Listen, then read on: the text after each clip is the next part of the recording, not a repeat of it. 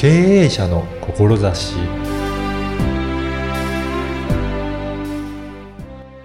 こんにちは、小ラボの岡田です。ダイエットをしたいと思っている方はいらっしゃいますか？強い意志がないとできないと思われているかもしれませんが、誰でも取り組める方法をお伺いしました。まずはインタビューをお聞きください。今回は生活習慣改善アドバイザーの正光さんにお話を伺いたいと思います。正光さんよろしくお願いします。よろしくお願いします。まずは簡単にどういったことされているかご紹介いただけるでしょうか。はい。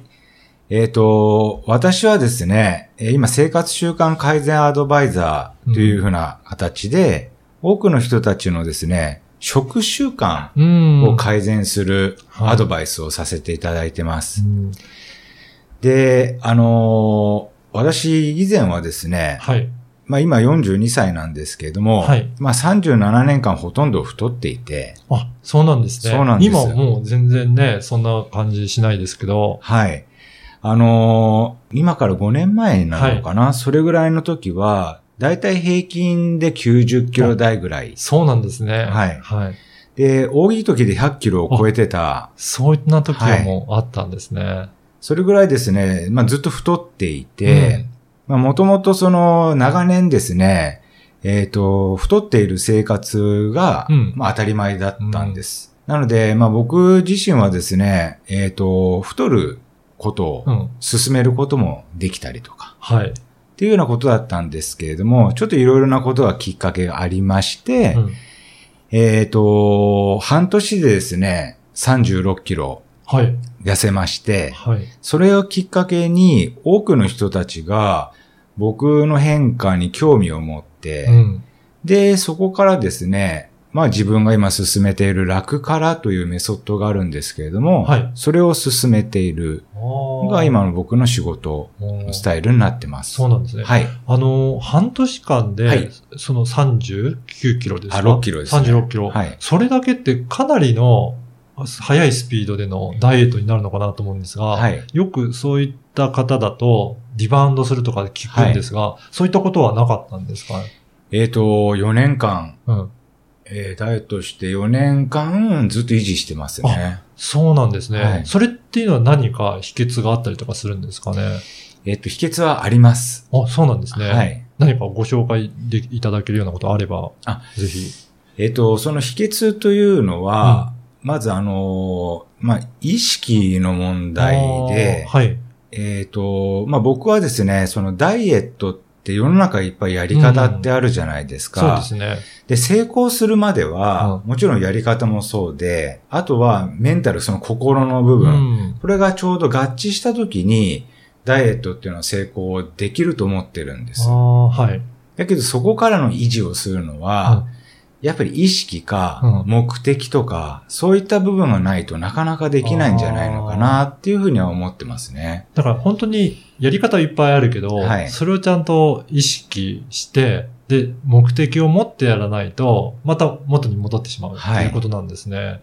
あのー、もし可能だったら、正光さんその目的なとかい意識とかどういうふうに持たれてるのかご紹介いただけますか？ははい。まず一つはですね、い。まあ実際僕が病気にはなれないという環境にあるので、はい。その環境がうんやはり毎日の食事を気にしないといけないっていうことが一つ。あーはい。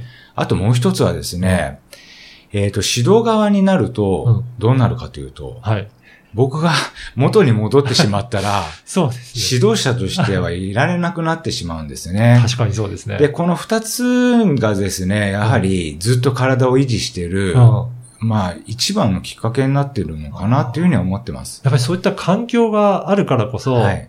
もう今はもうね、太っていられるような立場ではないっていうことなんですね。そうなんですよ。やっぱりそういう意識でいると、はい自然と維持できるようになってくるっていうことでですか？ね。。きますす。ああの、長年37年間、まあ僕がよく言ってるのは、デブ脳って言って、うんデブはいデブ脳を持ってるんですよ。うん太る素質があるのあ。で、うんえっ、と、切り替えをするうんと、要は元に戻ることもできるんです。はあ、はい。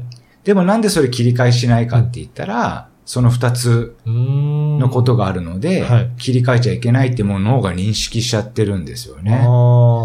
なので、4年間以上、この体を維持できてるんだっていうふうには思ってます。じゃあ、そのやり方、メソッドよりも、意識の方はいが結構重点を置かれてるんですかね？はいああ、そうなんですね。で、今もそういったメソッド展開されてるんですけど、はい具体的には他の方がはいそういったね、ダイエット取り組むときは、どういうようなやり方を取り組まれてるんですかね？はい。えっ、と、半年で36キロ痩せた後に、私あの、ご、まあご存知ない方は多いと思うんですけれども、人に恵まれていて、うん周りにものすごいいっぱいいろんな、たくさんの方々がいてですね、はい。えっ、と、痩せた時に数百人の方から、うん。なんで痩せたのっていう、そのなんでっていうのがものすごく多かったんですよ。ああー、はい。で、実際自分の痩せ方を伝えたら、多くの人たちはできないっていうふうに言ったんです。はい。で、僕がやったやり方っていうのは基本的に結構ストイックうんなやり方をやっていて、はい。で、まあ半年で36キロう。ん。で、その時に、えーまあ多くの人たちが、あ、これだけ、うんこのダイエットとか体を変えるっていうことに興味を持っている人がいっぱいいるんだっていうことがその時に分かって、はい。で、そうした時に、じゃあ、えっ、と、できないっていうふうに言われたのであれば、できる方法を考えたあら、ーはいみんな取り組んでくれるんだろうなっていうふうに思ってですね、はい。そこから少しの時間をかけて、うん。いろいろなヒアリングをしながらどういうふうなものだったらできるんですかっていうようなことを聞きながらですね、はい。いた時に、はい。これだったらできそうだっていうふうに思ってたものを今提案してるっていう。そうなんですね。あの、ご紹介できる範囲でいいんですけど、はい具体的にどういった方法なんでしょうかね。あえっ、とですね、これめちゃくちゃ簡単で、はい。えっ、と、まず、自分を管理、その管理をするっていうふうなことを、えっ、と、お話をしてるんですけれども、はい。まず自分を管理しましょうねっていう自己管理。自己管理。はい。そして次が、時間を管理しましょうねっていう時間管理。はい。そして3番目が、えっ、と、栄養を管理しましょうねっていうこの栄養管理。ここの3つの管理事項をうんお伝えしてます。おー管理というのは具体的にどういうほことなんでしょうか？はい。えっ、と、例えばビジネスをやるっていう風になった時にも、数字を管理するのをチェックしますよね。はい。例えば、台帳につけたり、うんうん。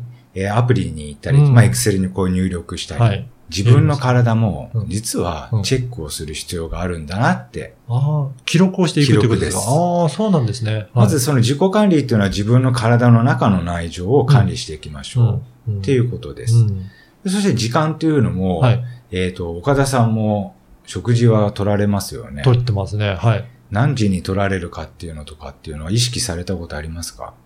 えっと、あんまり意識してないですね。あの、取れるときに。そうなんですよねはい。で、やっぱり多くの人たちに、えっ、と、いつ食べられてますか？はい。それなんで食べてるんですか？っていうのを聞いたときに、はい。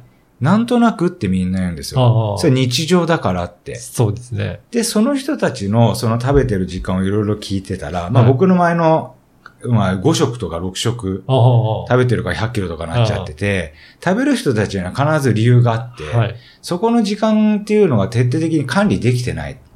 だからそこの部分を管理するように、自分の食べてる時間と食べてない時間をしっかり管理していきましょうねはあっていうのを提案してますあ、そうなんですね。えーあ、そこの時間は重要なんですね。重要なんですよそうなんですね。へえ。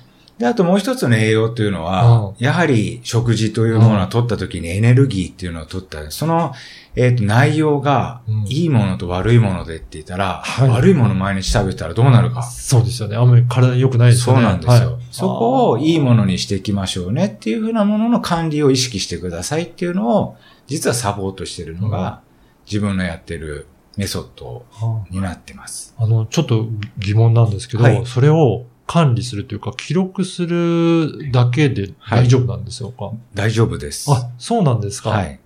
それ、やっぱり、つければはい意識するようになってくるっていうことなんですか、えっ、と、ただ、うん。これ、一人だと、うん。ほとんどの人、ねできないんですよ。つ、つけようと思っても、はいなかなかサボっちゃいますよそうなんですね。はで、やっぱり、自分一人じゃできないので、い。うん。それは分かってるんですよ。自僕はですね、うんうんうん実は、えっ、と、半年で36キロ痩せた時は、あの、強い思いがあったのではいできましたけど、はい。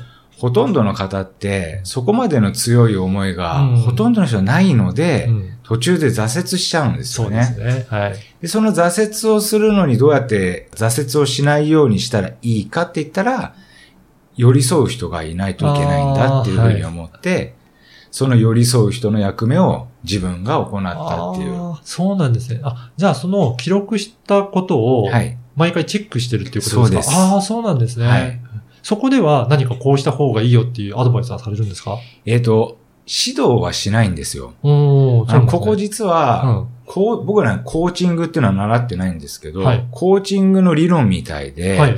どちらかというと相手の意向を導いてあげる。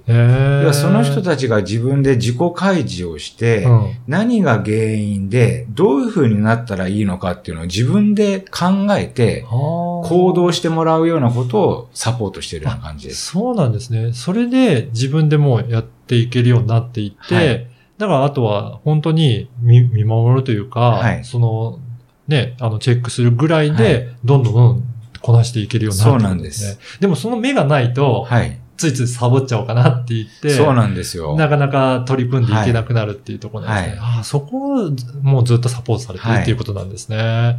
あの、この番組は経営者の志という番組なんですが、正光さんのその志について教えていただけるでしょうか？はいはい。えっ、と、僕のですね、その強い思い、うんなぜこの半年で36キロ痩せたかっていうと、まあ、もともと何もなかったら、うん。多分今このように岡田さんとお会いしてても、100キロの時のうん。僕だったと思います。はいで僕はあの、こう、なんで自分の体を痩せたかっていうと、娘の病気がきっかけなんですね。はい。えっ、と、今私の娘10歳なんですけれども、えー3歳の時に市の検診で、はい。えっ、と、尿検査でですね、あの、再度、うん再検査をしてくださいっていうふうなところから、はい。いろいろ調べましたら、腎不全といってうん、二つの腎臓が動いてないという病名をいただいたんです。はい。で、それをきっかけにいろいろ調べていったら、腎不全がべ、えーと原因ではなくて、先天性の病気がきっかけで、腎臓が動いてなかった。はい。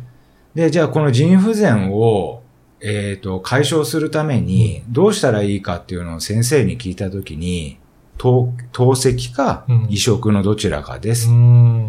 で僕たち夫婦が選んだのは移植。うん。で、4歳の時にですね、その移植手術に、えっ、と、移植手術を行ったんです。はい。で、腎臓はですね、あのーありがたいことにうん2つあるので、はい。えー私たち親の臓器で、うん。僕たちのその腎臓で大丈夫だったので、はいまず最初にドナーとして手を挙げたのが自分だったんです。はい。でも当時、90キロ、100キロあった、うん僕は1週間検査した結果、どうだったかというと、NG だったんですね。そうなんですね。はいあの、まず血液の数値があまりにもひどくって、うんいろいろな数値が普通の標準値ではなくって、もう引っかかるぐらいの数値。はい。でそうすると、やはり娘にかなりのリスクがあるということではい NG。ああ、そうだったんですね。はい。で、それで泣く泣くですね、妻にうん。ドナーをお願いして、うん腎臓移植が成功したと。はい。で、その時にもう一個言われたのが、えっ、と、今の、えっ、と、医療の技術だと、20年後にうん移植した腎臓がダメになる確率が8割だっていうふうに言われて、そうなんですね。はい。で、そうなった時、次の出番はお父さんあなたですと。おで、これをきっかけに僕はうん37年間ずっと他人の体だと思ってたんですよ。うんでも今度は娘のためにできなかったショックと、うんこれからもしかして娘の、えっ、と、ためになるために、もう一回自分は父親としてあってなった時には、やっぱり体を整えておいてなくちゃいけないと思って、はい。半年で36キロ痩せたっていう風な。ぱりその強い思いがあったからこはい。そできたっていうことですね。はで、その娘の病気のおかげで、世の中にうん。病気で戦う子供たちがいっぱいいるっていうことを知ったんですよ。はい。で、今度は自分が体を変えた後にうん。どういうふうに思ったかというと、この子供たちの病気をなくしたいっていうふうに思って、まずは自分の娘もそうですけれども、周りの未来を背負う子供たちを病気をなくすっていうふうなことができたらいいなって、うん。それをですね、ずっと思って、この、えっ、と、自分のメソッドっていう風な中の志としてやっているのが、自分の志になるのかなっていうふうには思ってます。そうなんですね。やっぱりそういったね、娘さんのことがあって、で、世の中のね、子供さんのことを助けようっていう、まあそういった思いから今の活動を取り込まれているということなんですね。あのーね、今日のお話を聞いて、正道さんの話もっと聞きたいなとか、あのー見てみたいなという方がいらっしゃると思うんですが、はい。そういったこ方のために何かご提供いただけるものってありますかね？あはい。えっ、と、僕自身の人間性とかをぜひ知っていただきたいと思うので、今ですね、うん。絶賛うん。メルマガをはい。配信してるので、はい。そのメルマガ登録していただけると、で、うん毎日、毎日ですよね、今、2ヶ月間毎日そうなんですね。投稿してるので、はいぜひそちらの方を登録していただいて、メッセージなどいただけると、僕のあの活動もですね、はい。あの、なんだろう、こう、応応援していただける方が多くなればなるほど、こう、自分ももっともっとできるので、はい。ねまあ、登録いただいて、はいさらにはメッセージいただけると嬉しいです。はい。ぜひね、登録いただければと思います。で、このポッドキャストの説明文にもはい URL を掲載させていただきますので、はい。ぜひそこからチェックしてごはい登録いただければなというふうに思います。はい。はい。本日は生活習慣改善アドバイザーの正光さんにお話を伺いました。どうもありがとうございました。ありがとうございました。いかがだったでしょうか ?37 年間太っていたのに意識を変えることでそれ以来ずっと体型を維持しているそうです。それは娘さんの体調をもってのことでした。ダイエット方法はいろいろありますが、継続できるかどうかがポイントだと感じました。つまり、寄り添ってくれる人がいれば継続できるということなんですね。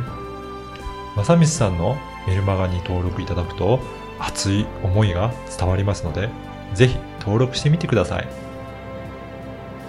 そして、あなたの声で思いを届けられる声で人柄を伝えてファンを作るポッドキャストセミナーを開催いたします。